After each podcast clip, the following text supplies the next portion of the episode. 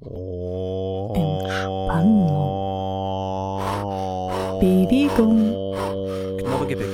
baby, Uppslag. Uppslag. Uppfölj. Uppslag. Soletti, soletti,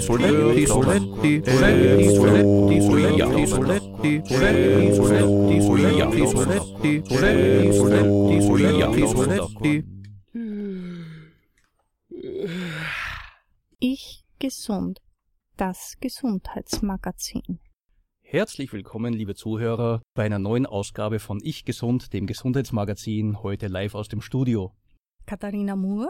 Und Bernhard Baumgartner begrüßen Sie herzlich am Schallrohr. Heute haben wir als Thema Durchhalten, Durchhalten, Durchhalten. Das Thema kommt ganz einfach daher, viele haben in der Fastenzeit sich wahrscheinlich vorgenommen und haben es durchgezogen, etwas weniger zu essen, Gewicht abzunehmen, weniger Alkohol zu trinken, weniger zu rauchen und was auch immer. Die Fastenzeit ist vorbei und der nächste Sommer ist aber noch weit, weit weg. Jetzt heißt's durchhalten. Und dafür haben wir uns einen Gast ins Studio eingeladen und den stellen wir jetzt einfach mal mit Fanfaren vor.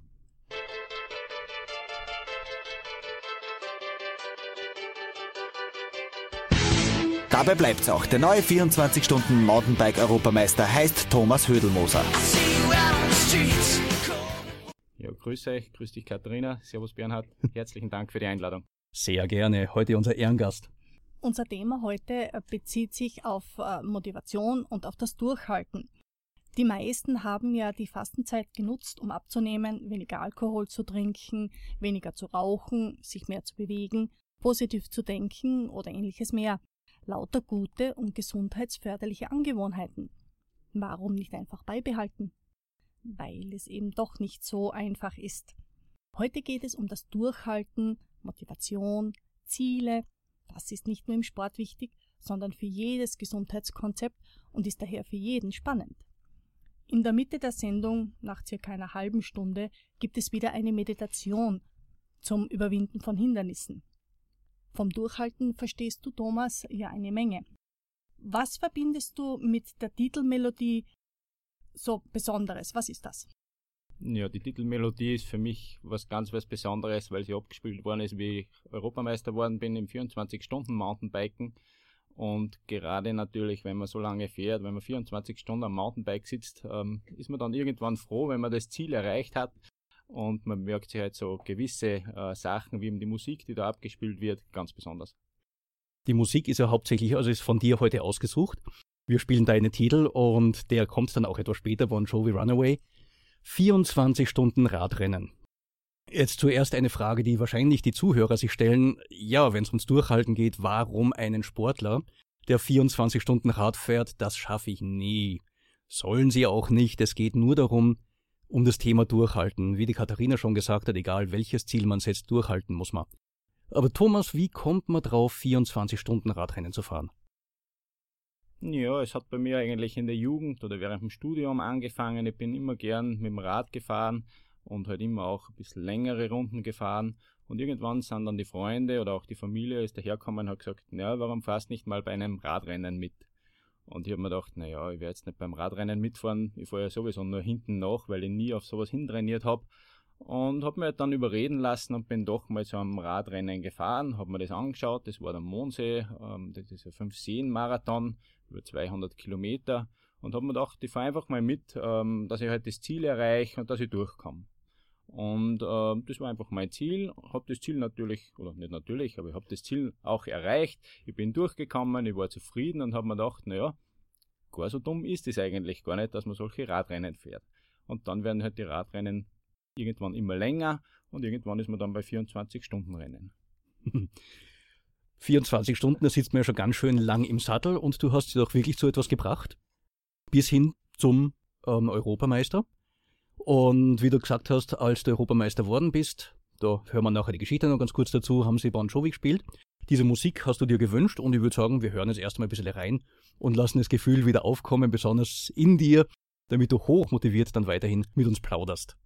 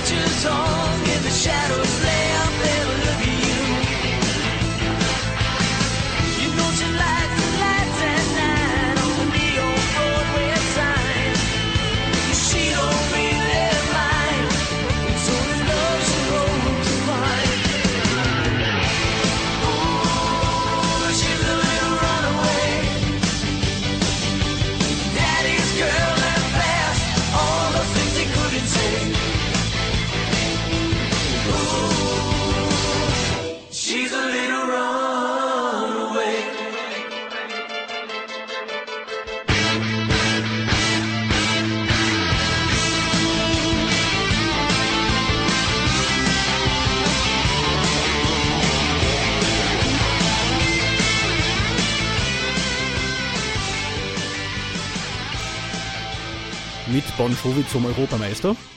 Thomas, du bist ja nicht sozusagen nur Europameister, du bist ja auch Weltmeister. Wie ist das dann gelaufen?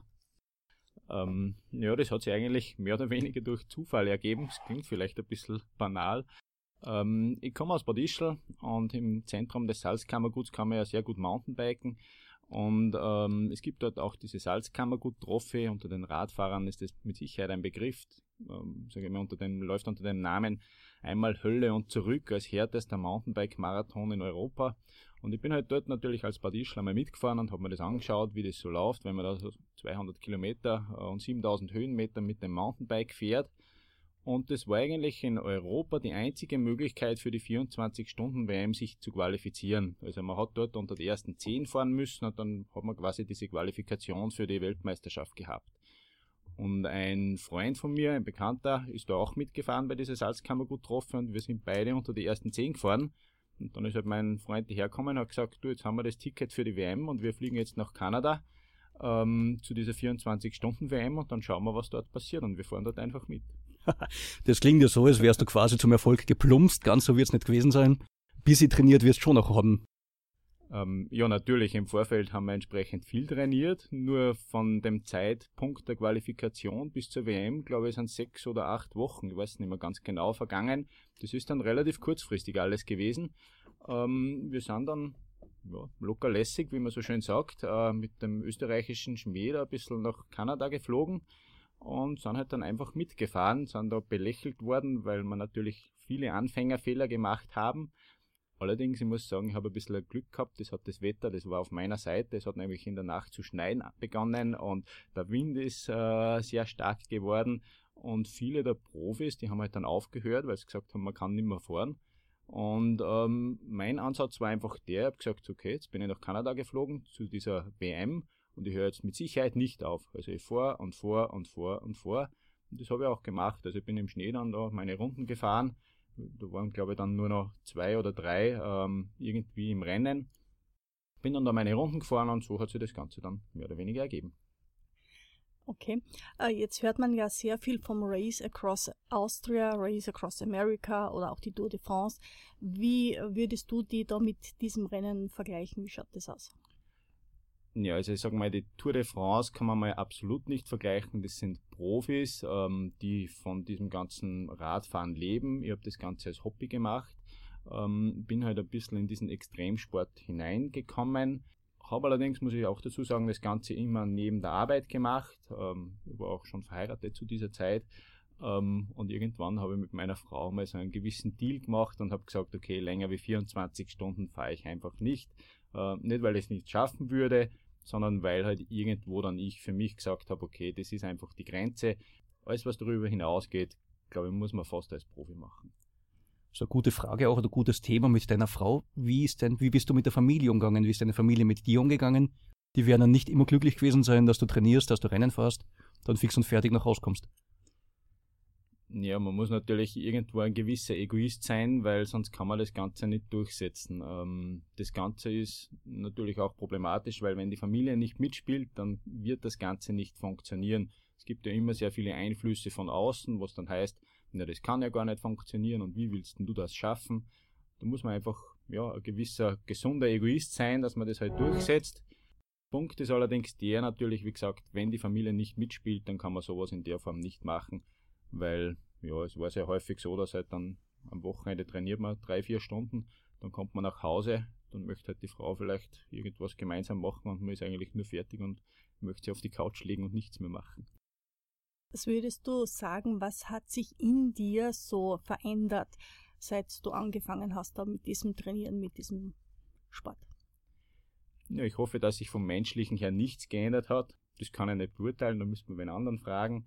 Ähm, was sich mit Sicherheit geändert hat, das ist die Einstellung, dass man einfach Ziele hat und diese Ziele einfach verfolgt und versucht auch zu erreichen und dann halt sehr viel auch für diese Ziele gibt, sage ich mal. Also irgendwann ist ja das Problem, es geht einem die Zeit aus und dann muss man halt Prioritäten setzen und muss sagen, okay, in welche Richtung geht's. Da glaube ich, habe ich durch den Sport, durch diesen, ich nenne es mal Extremsport, glaube ich, doch sehr viel gelernt, das ich dann auch im täglichen Leben oder auch im Job und so weiter nutzen bzw. sehr gut umsetzen kann. Was du dann den Zuhörern mitgeben kannst von deiner Motivation, ein paar Tipps, das hören wir uns an nach dem nächsten Lied. Sehr passend von dir ausgesucht, Queen, Bicycle Race. Bicycle, bicycle, bicycle. I want to ride my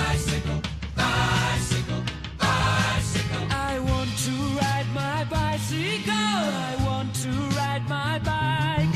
I want to ride my bicycle. I want to ride it where I like. You say black, I say white. You say bar, I say bite. You say shark, I say him. And Jaws was never my scene, and I don't like Star Wars. You say Rose, I say Royce. You say God, give me a choice. Say Lord, I say Christ. I don't believe in Peter Pan, Frankenstein, or Superman. All I wanna do is bicycle,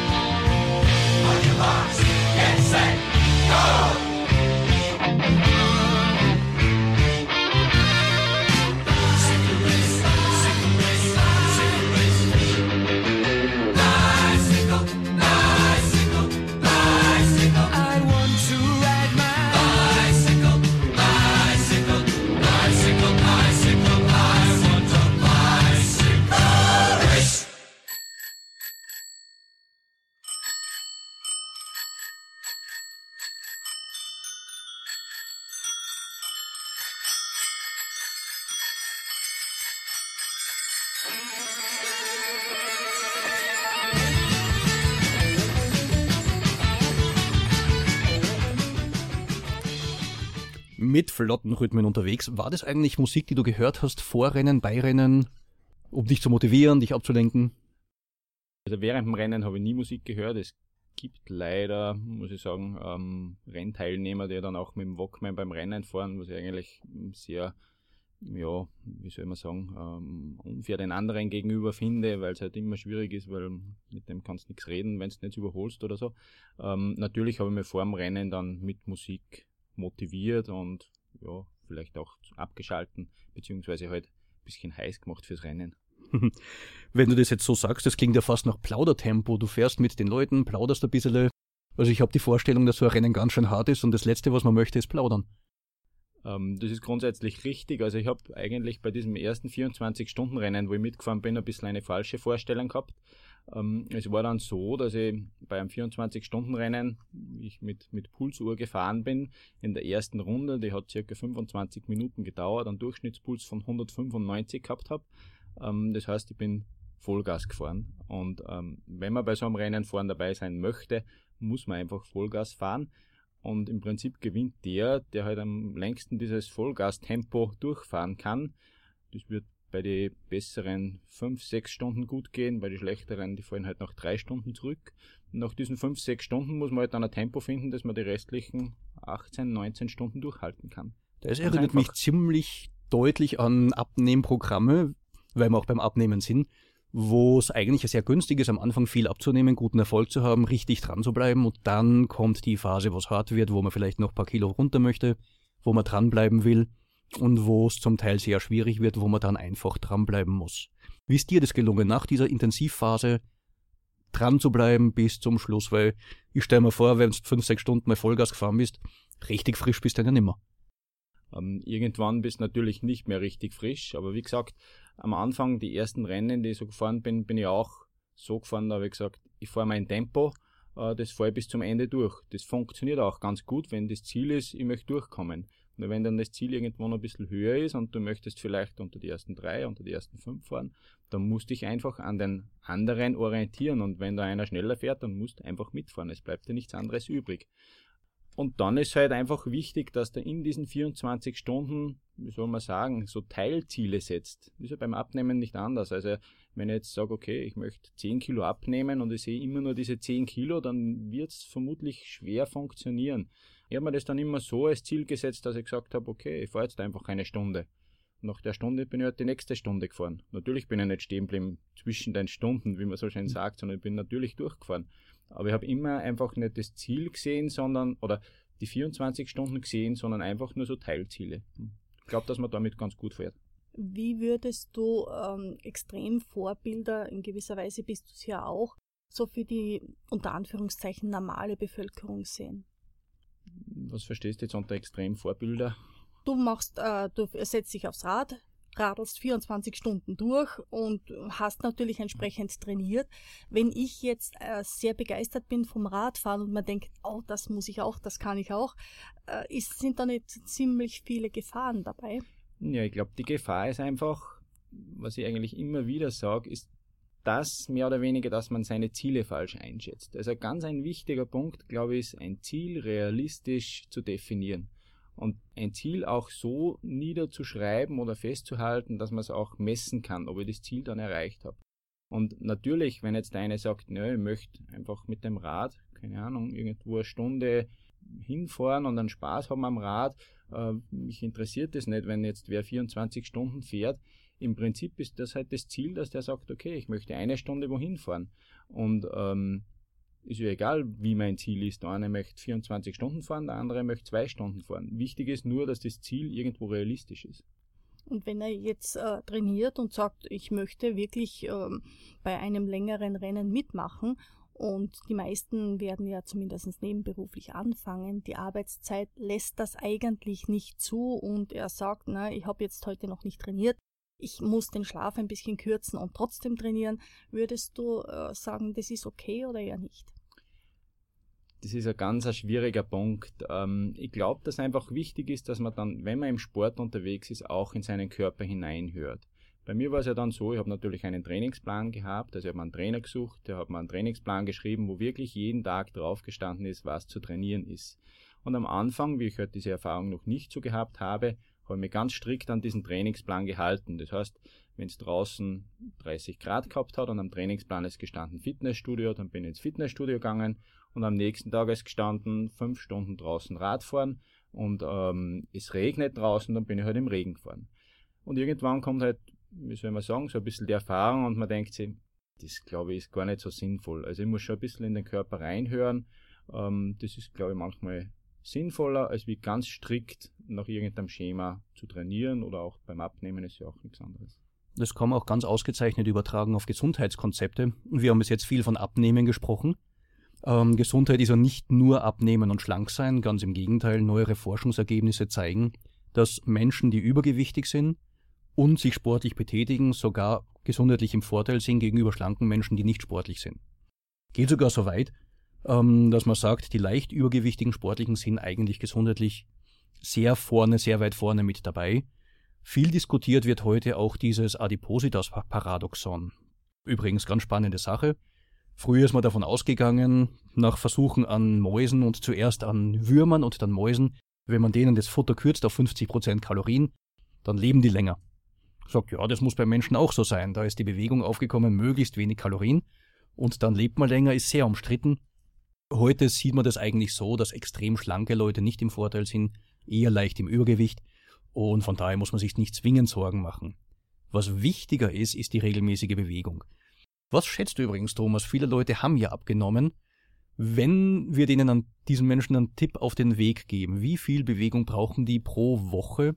Was müssen die verbrennen, um vorne mit dabei zu sein, wenn es geht, darum geht, das abgenommene Gewicht zu halten. Ähm, ich weiß jetzt nicht, du bist der Wissenschaftler, ich weiß jetzt nicht, ob man das wirklich so in, in Zahlen fassen kann. Ich habe mich natürlich zu meiner ähm, aktiven Zeit sehr viel auch mit Kalorien beschäftigt, weil wenn man jetzt 7000 Höhenmeter fährt, dann macht es natürlich einen Unterschied, ob man 67 Kilo Körpergewicht darauf schleppen muss oder 69 Kilo, da zählt jedes Kilo. Und im Zuge dessen habe ich mir natürlich auch immer über Kalorien Gedanken gemacht und das, was mir da so gemerkt habe, ist, dass ein Kilo Fett 7000 Kalorien hat, wenn ich das richtig im Kopf habe. Korrekt. Das heißt, um ein Kilo abzunehmen, muss ich 7000 Kalorien einsparen. Ja, und das ist schon mal ein bisschen schwierig. Ich denke mal, dass irgendwo so in der Größenordnung mit Sport irgendwo zwischen 2.000 und 3.000 Kalorien vielleicht pro Woche, ähm, dass du dabei bist, wenn du dein Gewicht halten musst. So Oder ziemlich möchtest. gute Schätzung für gute Esser. Um die 2000 Kalorien, sagt man, pro Woche. Das ist schon einiges. Da können wir uns noch später drüber unterhalten, was man dazu tun muss, um das hinzukriegen. Ich glaube, es ist wieder mal höchste Zeit für Musik. R.E.M. Losing My Religion. Was dir hoffentlich während der Rennen ja nicht passiert ist.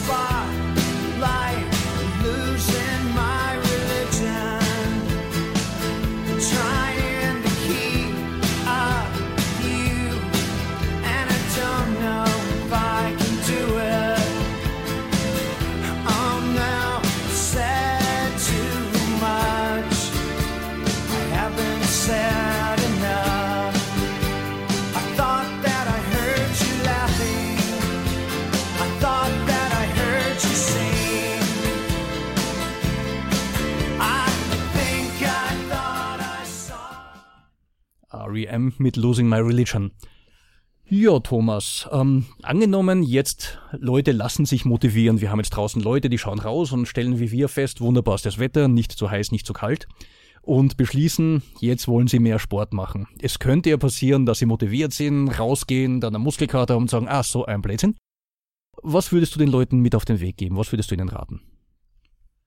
Ja, wie gesagt, dass man sich einfach Ziele setzt, ähm, dass man halt vom Kopf her wirklich stark ist. Also man muss ein bisschen einen ja, gesunden Egoismus haben, habe ich vorher schon gesagt, beziehungsweise ein bisschen ein Sturschädel, wie man so schön sagt, ähm, um seine Ziele halt zu erreichen und sich nicht von diesen ganzen äußerlichen Einflüssen, die es ja immer gibt, ablenken zu lassen. Ähm, während meiner Trainingszeit hat es oft geheißen, also wie du trainierst, das kann ja gar nicht funktionieren. Oder wie möchtest du 24 Stunden auf dem Rad fahren? Das geht ja gar nicht. Man kann nicht 24 Stunden auf dem Rad sitzen. Ähm, man hat immer so Einflüsse von außen, von denen darf man sich auf keinen Fall ablenken lassen, sondern wirklich seinen Weg durchziehen. Also wenn du auf diese Leute gehört hättest, hättest du das nie zu dem gebracht, was du dann geworden bist, Europameister, Weltmeister? Ist mit Sicherheit so, ja. Also wenn ich auf das gehört hätte, man sieht das eigentlich oder man kann das sehr häufig beobachten, dass die Leute trainieren nach einem Trainingsplan von einem Trainer. Ähm, nach einem Jahr stellen sich die Erfolge, die sie gern hätten, nicht unbedingt ein, dann wechseln sie den Trainer, trainieren nach einem neuen System und das kann nicht funktionieren. Also ich habe wirklich meinen Trainer gehabt und der hat mir die ganze, die ganze Karriere, wenn man es so unter Anführungszeichen nennen möchte, durchbegleitet. Gut, das waren jetzt sehr, sehr viele Informationen. Es kommt jetzt die Meditation zum Überwinden von Hindernissen. Und damit Sie sich jetzt in Ruhe hinsetzen oder hinlegen können und sich entspannen, spielen wir noch ein wenig Musik, und zwar Gladiator.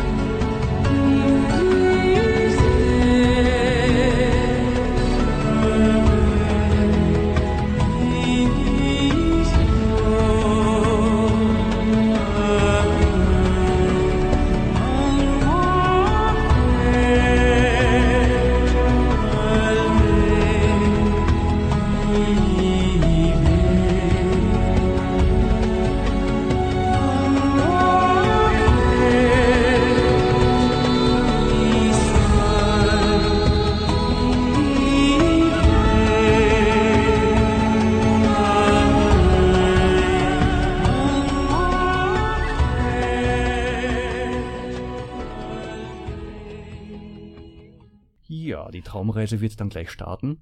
Katharina bereitet sich noch drauf vor. Du hast zuerst ja vieles angesprochen, auch zum Thema Motivation. Ein ganz wichtiger Punkt, zum einen für Sportler natürlich, wir sprechen bei dir natürlich sehr viel über Sport, man kann es auch übertragen für jeden, der sich ein Ziel setzt. Bei der Zielsetzung kannst du da noch mehr darüber sagen, wie hast du dir Ziele gesetzt, worauf achtest du? Messbar sollen sie sein, hast du schon gesagt. Ja, ganz ein wichtiger Punkt bei den Zielen ist, dass sie messbar sind. Also ein Ziel, das ich nicht messen kann, das werde ich auch nie erreichen. Wenn jetzt, ganz egal, ob ich das im Bereich des Sports sehe oder auch im Bereich von Abnehmen, Gesundheit und dergleichen, wenn ich sage, ich möchte abnehmen, ähm, dann wird das nicht funktionieren, weil wie viel möchte ich abnehmen, wann habe ich mein Ziel erreicht, ähm, ich muss mir schon ein Ziel setzen, dass ich sage, okay, ich möchte 5 Kilo abnehmen, ich möchte 10 Kilo abnehmen, ist egal. Es muss nur messbar sein. Ähm, Gibt es doch auch das, äh, das Zitat von Christian Morgenstern, glaube ich, ist das, der sagt, ähm, wer das Ziel nicht kennt, wird den Weg nicht finden. Und ganz klar, also wenn ich kein Ziel nicht habe, wenn ich nicht sage, okay, mein Ziel ist es, dass ich das Radrennen gewinne, dann werde ich es nicht gewinnen. Mhm.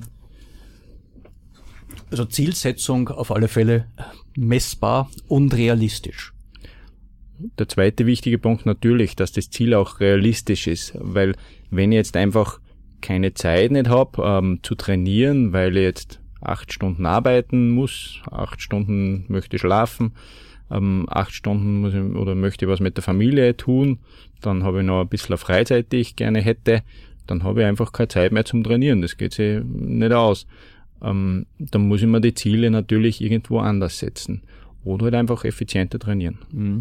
Wir sprechen jetzt immer sehr viel vom Trainieren. Trainieren an sich ist ja nicht das Einzige, also Training, Ernährung, da kommt noch ein wichtiger Part hinein, ein wichtiger Teil, die Entspannung und Erholung. Das ist auch ganz ein wichtiger äh, Punkt, den ich zuerst ansprechen wollte, wie ich gesagt habe, wie ich dann ein bisschen mehr Erfahrung gehabt habe, habe ich dann bewusst öfter eigentlich auf das Training verzichtet und gesagt, nein, ähm, das Training ist mir jetzt gar nicht so wichtig, weil einfach der Kopf auch nicht dafür passt, sondern ich nutze die Zeit eher zum Regenerieren. Das ist, glaube ich, ganz egal, was man macht, ob das im Beruf ist, ähm, wenn ich irgendein Problem habe im, im beruflichen Umfeld, kennt jetzt zum Beispiel von mir, ich bin in der EDV-Branche tätig, wenn ich irgendeinen Fehler suche, dann ist manchmal einfach gescheiter, dass ich sage, okay, ich stehe jetzt auf, ähm, trinke einen Kaffee oder ähm, irgendein Wasser oder sonst irgendwas, ein bisschen um abzuschalten ähm, und dann kann ich mich wirklich wieder auf das Ziel konzentrieren.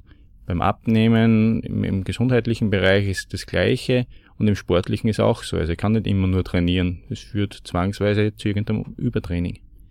Na, was ganz ähnliches erleben wir als Wissenschaftler ja auch oder wir Wissenschaftler auch. Wer immer nur leisten will, hat irgendwann ein Problem. Und wer mit dem Kopf arbeitet, braucht auch seine Pausen. Das kennt man auch, wenn ich gerade mit dem Auto fahre, irgendwo hinkomme und ich bin aufgewühlt von der Fahrt, dann brauche ich mich nicht hinsetzen und lernen oder mich konzentrieren. Das Wichtigste ist entspannen, den Kopf freikriegen und sich dann auf die Aufgabe konzentrieren, dann klappt's auch. Da höre ich auch raus, ähm, Training ist sehr wichtig. Wie würdest du es einschätzen? Was ist jetzt äh, für die Umsetzung, wir sprechen bei dir immer von Wettkampf, aber ganz allgemein für die Umsetzung wichtig oder wichtiger? Das Training, Entspannung oder dass der Kopf mit dabei ist? Du kann ich sagen, ich bin so gut trainiert, mache ich mit links weg oder bin dermaßen klar im Kopf, ich brauche nicht trainieren. Ähm, brauche ich überhaupt nicht drüber nachdenken über diese Frage. Aus meiner Sicht ist das Wichtigste der Kopf. Ganz egal, bei was ich, ma was ich mache. Ähm, ich beziehe es jetzt wieder auf den Sport, weil ich da halt sehr viel ähm, Erfahrung damit habe. Ähm, ich kann trainieren, was ich möchte. Wenn, ich, wenn der Kopf nicht mitspielt, dann werde ich irgendwann mal das Rennen verlieren, wie man so schön sagt. Also ich habe das selber manchmal miterlebt, äh, bei einem Rennen, das quasi schon gewonnen war, ähm, eben bei dieser Salzkammergut-Trophy zum Beispiel ein gutes Beispiel. Ich war von 200 Kilometer bin ich schon, glaube ich, schon 170 oder so gefahren. Ich habe einen Vorsprung gehabt von 25 Minuten und irgendwann hat der Kopf abgeschaltet und ich bin vom Rad abgestiegen, habe gesagt, ich kann nicht mehr, ich mag nicht mehr, mir ist es zu kalt und ich kann nicht mehr bremsen und so weiter. Und wenn da nicht, ja, sagen wir mal, ein ganzer Haufen Zuschauer gestanden wären und gesagt haben, na, du steigst jetzt auf, du fährst wieder weiter und das wird so passen, dann wäre das Rennen verloren gewesen und so habe ich es halt gewonnen. Hm. ja, die Geschichte hast du uns schon erzählt. Also im Privaten finde ich es immer sehr beeindruckend. Da war ja noch eine kleine Notlüge auch mit dabei, oder? Ja, da war noch eine kleine Notlüge von meiner Frau dabei, die mir da ganz äh, freudestrahlend erzählt hat, dass oben am Berg mein Bruder wartet und der hat Handschuhe für mich, weil der war zu dem damaligen Zeitpunkt bei der Bergrettung Einsatzleiter. Äh, der hat Handschuhe für mich und dann ist das mit der Kälte absolut kein Problem. Und im Glauben daran bin ich natürlich dann den Berg raufgefahren. Ähm, oben war weiter mein Bruder nicht. Zumindest hat er keine Handschuhe mitgehabt. Er hat gar nichts davon gewusst von der Geschichte. Und ja, was machst du, wenn du am Berg oben stehst? Du musst wieder runterfahren. Bin halt ohne Handschuhe runtergefahren. Und warst du recht sauer drauf? Nein, ähm, zu dem Zeitpunkt denkt man das nicht. Also man hat so viel Adrenalin im Körper, ähm, dass man da einfach mit der Situation beschäftigt ist. Aber man ist da auf keinen sauer oder sonst irgendwas diesbezüglich. Hm. Also das kann man wahrscheinlich auch verallgemeinern oder würdest du es verallgemeinern? Ähm, dass man Menschen durchaus motivieren kann, indem man ihnen so man nicht die realistische Sicht darstellt, sondern vielleicht ein bisschen ihnen zeigt, was passieren könnte, wenn sie über sich hinausgehen. Ähm, das ist, glaube ich, ein wichtiger Punkt, dass man manchmal einfach über sich hinausgeht, dass man einfach Ziele hat, die vielleicht ein bisschen, ja, ein bisschen zu hoch gegriffen sind am Anfang, wo man glaubt, naja, das wird schon schwierig, aber es geht halt dann doch, wenn man, wie gesagt, ähm, ja, ein bisschen über sich hinausgeht und das über sich hinausgehen, das kann man eigentlich nur schaffen, wenn der Kopf stark ist und wenn ich wirklich fixiert bin, dass ich das Ziel erreichen möchte. So, soweit ich das mitkriege, Katharina ist jetzt startbereit für die Meditation. Ich hoffe, Sie sitzen, Sie liegen, im Stehen vielleicht nicht. Wenn Sie im Auto sitzen, fahren Sie an den nächsten Parkplatz, machen Sie die Augen zu, machen es mit, es lohnt sich. Sitzen Sie bequem. Atmen Sie tief und Fehler, langsam keinen in den unteren gegeben. Bauch und Rücken.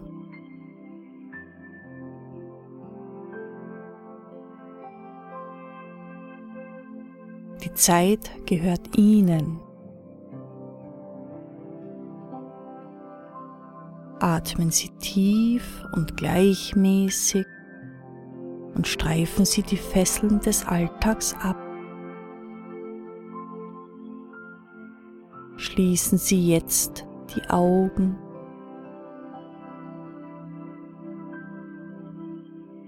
Nehmen Sie die Geräusche im Zimmer und draußen wahr und lassen Sie diese Wahrnehmung wieder gehen.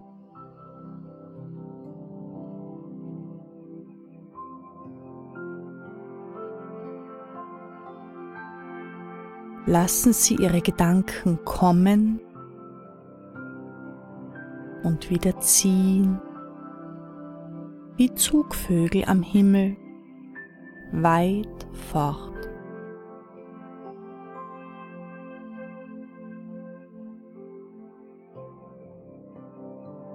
Die Reise, die Sie nun machen werden, führt Sie zu mehr Leichtigkeit und Gelassenheit.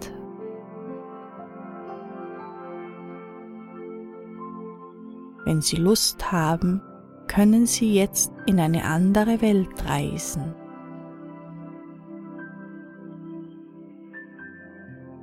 Sie brauchen nicht jedes Bild mitmachen.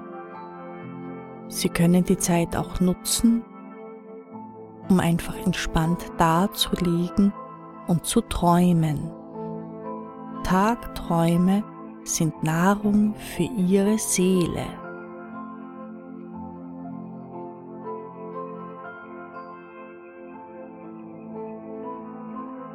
Sonnenstrahlen streicheln Ihren Bauch. Ihr Bauch wird warm und wärmer. Die Sonnenstrahlen wärmen Ihren ganzen Körper.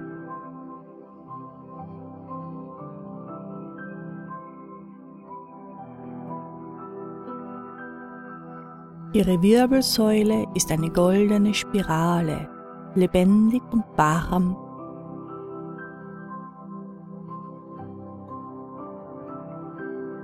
Sie beginnt jetzt, sich langsam links herum zu drehen, von unten nach oben.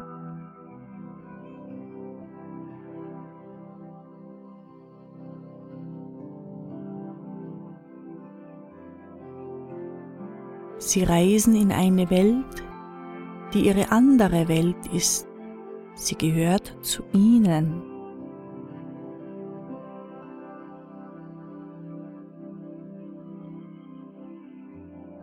In dieser anderen Welt erheben sie sich und blicken sich um.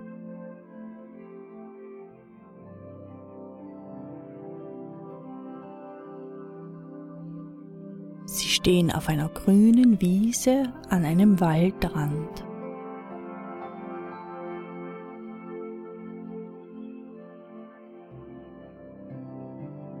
Schmetterlinge tanzen über bunten Blumen. Es riecht nach Sommer. Der Himmel ist strahlend blau. Ein bunter Drachen schwebt in diesem Blau.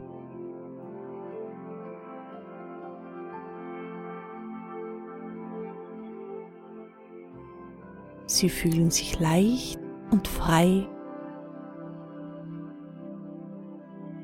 Sie sind fröhlich.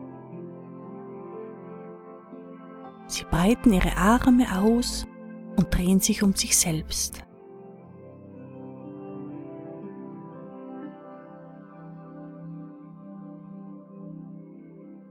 Jetzt blicken sie zum Horizont. Er ist blau und weit Darüber wölbt sich ein leuchtender Regenbogen.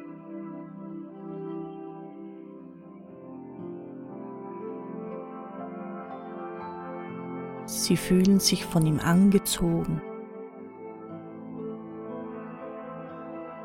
Langsam gehen sie auf ihn zu. Unter ihren Füßen fühlen sie das weiche Gras.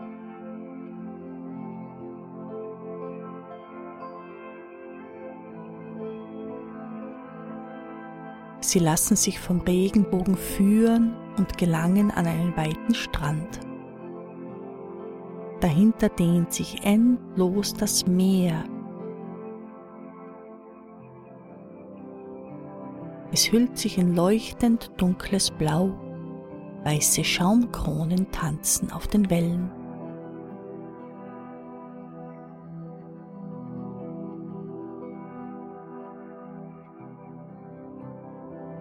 Die Sonne strahlt in hellem Gold. Ihnen ist warm geworden.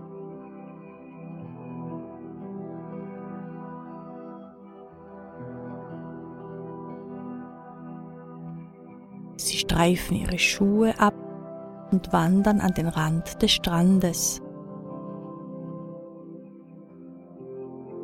Das frische Salzwasser umspült ihre Füße. Belebt sie, spiegelt auf ihrer Haut, streichelt sie.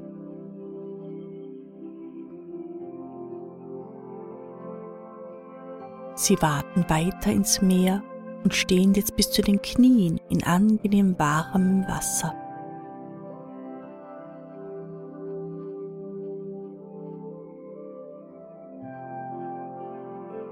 Sie haben das Gefühl, dass bunte Seifenblasen in ihren Füßen blubbern.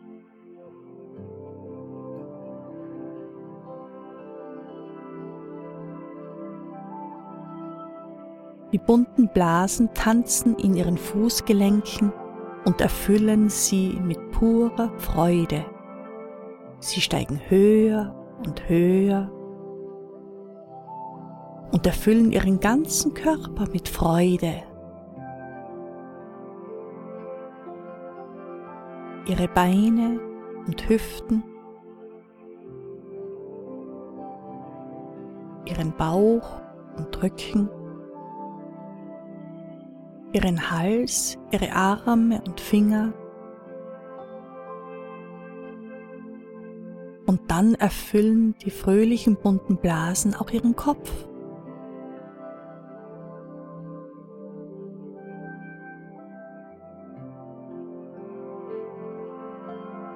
Sie gehen weiter hinein ins dunkelblaue Wasser.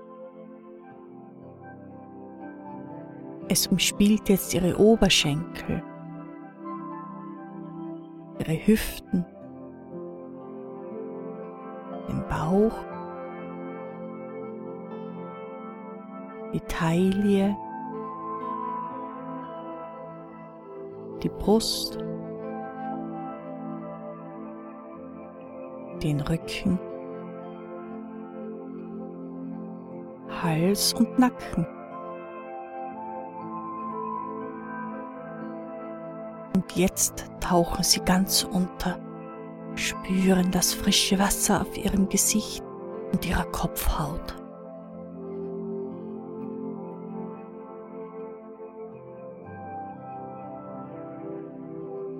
Sie rotieren um ihre eigene Achse, tauchen dann wieder auf, wirbeln im Wasser herum, voller Freude ausgelassen. Plötzlich spüren sie leichten Widerstand. Erst von links, dann von rechts. Wohltuende, sanfte Berührungen. Delfine. Ihr Herz wird ganz warm.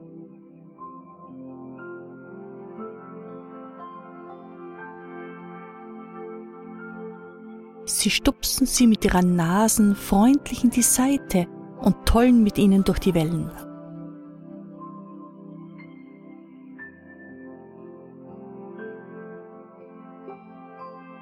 Sie schwimmen noch einmal mit den Delfinen, die sie wohlbehalten wieder zurück an den Strand bringen.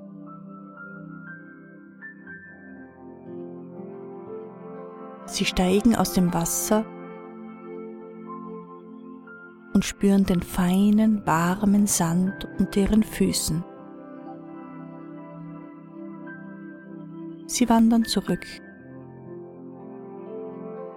über die grüne Wiese am Waldrand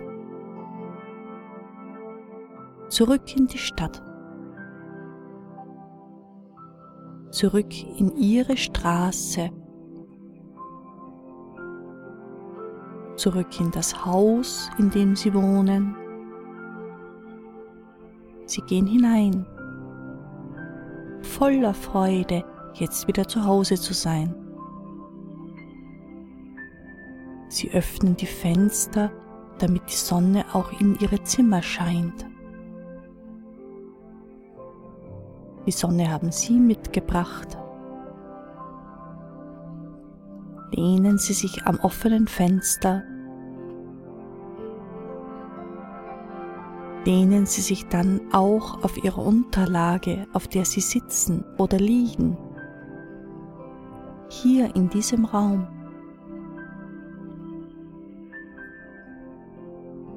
Bewegen Sie Ihre Finger und Zehen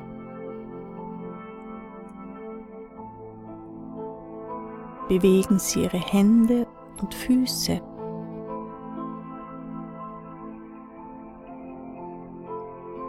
Atmen Sie tief ein und aus.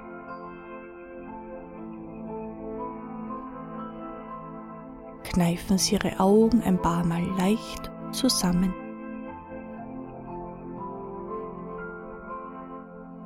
Rekeln Sie sich mit Genuss Dehnen Sie ausgiebig. Öffnen Sie Ihre Augen. Sie fühlen sich jetzt wach und so frisch wie eben im Meerwasser. Sie verlieben sich in das Leben und sind jetzt ganz im Hier und Jetzt. Wunderbar, eine herrliche Atmosphäre.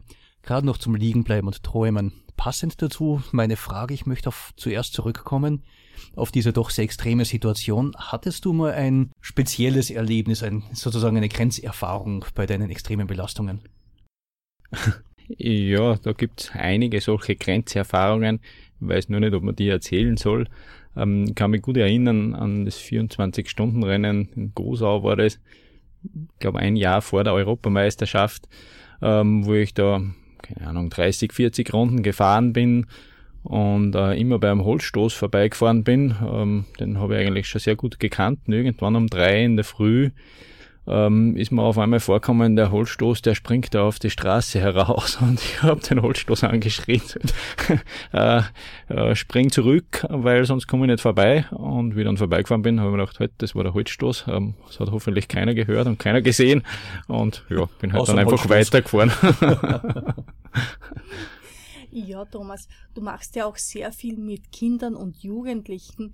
Erzähl uns ein bisschen was über die Jugendarbeit. Was machst du so? Ja, ich habe dann ähm, meine, meine, meinen Sport mehr oder weniger ein bisschen, ja, das Training an den Nagel gehängt, wie meine Kinder auf die Welt gekommen sind, weil mir einfach, einfach das mehr Spaß macht, jetzt mit den Kindern Rad zu fahren. Und ich bin jetzt mittlerweile sehr engagiert beim Mountainbike Club in Koppel, ähm, wo wir sehr, ja, eine lustige Kindertruppe, Kinder und Jugendliche äh, beieinander haben, mit denen wir halt viel mit dem Rad unterwegs sind, wo wir denen die Natur ein bisschen zeigen und einfach auch viel so Geschicklichkeitssachen machen, wo ich mir denke, das ist auch ganz interessant, wenn die Kinder irgendwo im Straßenverkehr sind, dass die halt einfach das Mountainbike oder das Fahrrad, äh, wie es bei den Kinderrede ist, auch beherrschen. Das heißt, das hat von dem her einen Hintergrund.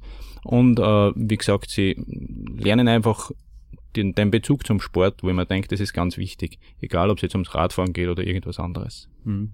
Das kann man auch bestätigen. Das Bewegungsgedächtnis des Körpers ist ja ganz extrem wichtig. Man erinnert sich später an das, was man schon mal geleistet hat. Und da fällt es einem leichter, sich zu motivieren, dann wieder zu fahren. Wie hältst du die Kinder bei der Stange? Hast du da Probleme, die zu motivieren? Ziehst du sie einfach mit oder was machst du da so? Ja, wir haben da ganz lustige Übungen, wo einfach die kleineren auch mit den größeren äh, fahren können. Wir bauen da Hindernisparcours auf, wo man einfach durch Hindernisse durchfährt, wo sie halt die Kleinen manchmal mit den kleinen Fahrrädern sogar leichter tun. Und dann sind natürlich die mal top motiviert. Und wenn es dann vielleicht ein bisschen um die Schnelligkeit geht, dann haben natürlich die Größeren wieder einen Vorteil. Ähm, wir fahren lustige Touren. Wir fahren jetzt zum Beispiel mal so eine Dreitagestour mit Übernachtung und dergleichen. Ähm, die Kinder sind da sehr, sehr leicht zu motivieren, ähm, weil ich einfach glaube, dass wir eine super Truppe beieinander haben. Kann man sich dann noch anmelden zu dieser Tour oder zu deinen Kursen? Ja, natürlich. Also wir vom Mountainbike Club Koppel, wir treffen uns jeden Freitag um 17 Uhr beim Gemeindezentrum im Koppel und wir nehmen natürlich alle Kinder, so ab sechs Jahren, sagen wir im Normalfall, äh, bis Open End, äh, nehmen wir da natürlich jederzeit gerne mit. Ausgezeichnet. Die Zeit schreitet ja voran mit Riesenschritten. Wir müssen leider zum Ende kommen, so leid's mir tut. Ist eine nette Plauderei mit dir, sehr spannend, sehr interessant. Und bevor wir dich noch um ein Schlusswort bitten, wollen wir noch kurz die Info weitergeben. Man kann diese Sendung auch noch einmal nachhören unter radiofabrik.at unter dem Punkt Programme, Sendungen dem Alphabet nach und dort nach Ich gesund suchen. Dort gibt's den Link zu dieser Sendung und zu den vorherigen Sendungen, kann man auch die Meditation noch einmal nachhören und man kann auch ein Feedback geben, darüber freuen wir uns ganz besonders. Die nächste Aktion, die wir live planen, ist am 10. Mai in Saalfelden, weil da sind wir schon stolz drauf, bei der Messe unsere Vorträge sehr gut angekommen sind, machen wir einen Seminarworkshop, zu dem wir herzlich einladen. Die genauen Informationen dazu unter invenias.at mit vinvenias.at Information und ähm, Ausschreibung. Das Thema dabei ist, willst du schlank sein oder glücklich? Weil, wie wir heute gesprochen haben, das Schlanksein allein nicht alles ist. Und unsere nächste Sendung ist dann am 14. Mai auch unter dem Thema Willst du schlank sein oder glücklich? Und die nachfolgende Sendung nach diesem 14. am 28. Mai ist dann noch eine Sendung von uns. Da geht's dann um Lach-Yoga und da haben wir wieder einen Studiogast, Frau Andrea Brunner, bei uns. Thomas, was möchtest du uns und den Hörern noch mit auf den Weg geben? Ich habe es vorher schon gesagt, ähm, ich glaube, dass für jeden wichtig ist, dass man sich gewisse Ziele setzt, ähm, dass man diese Ziele ganz ernsthaft verfolgt. Und ein wichtiger Punkt, glaube ich, dass man sich von außen, von diesen ganzen Außeneinflüssen und von den Leuten, die einen halt diese Ziele nicht zutrauen, die einen immer davon abbringen möchten, dass man sich da nicht rausbringen lässt und seinen Weg einfach gezielt weiterverfolgt.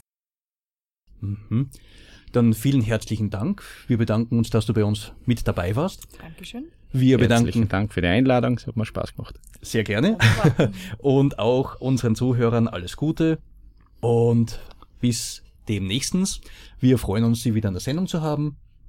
Und Bernhard Baumgartner Und Katharina Moore. verabschieden sich und wünschen alles Gute.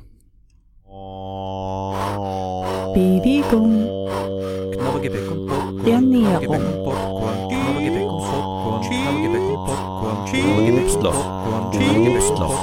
Obstloffel. Obstloffel. Obstloffel. Obstloffel. Obstloffel.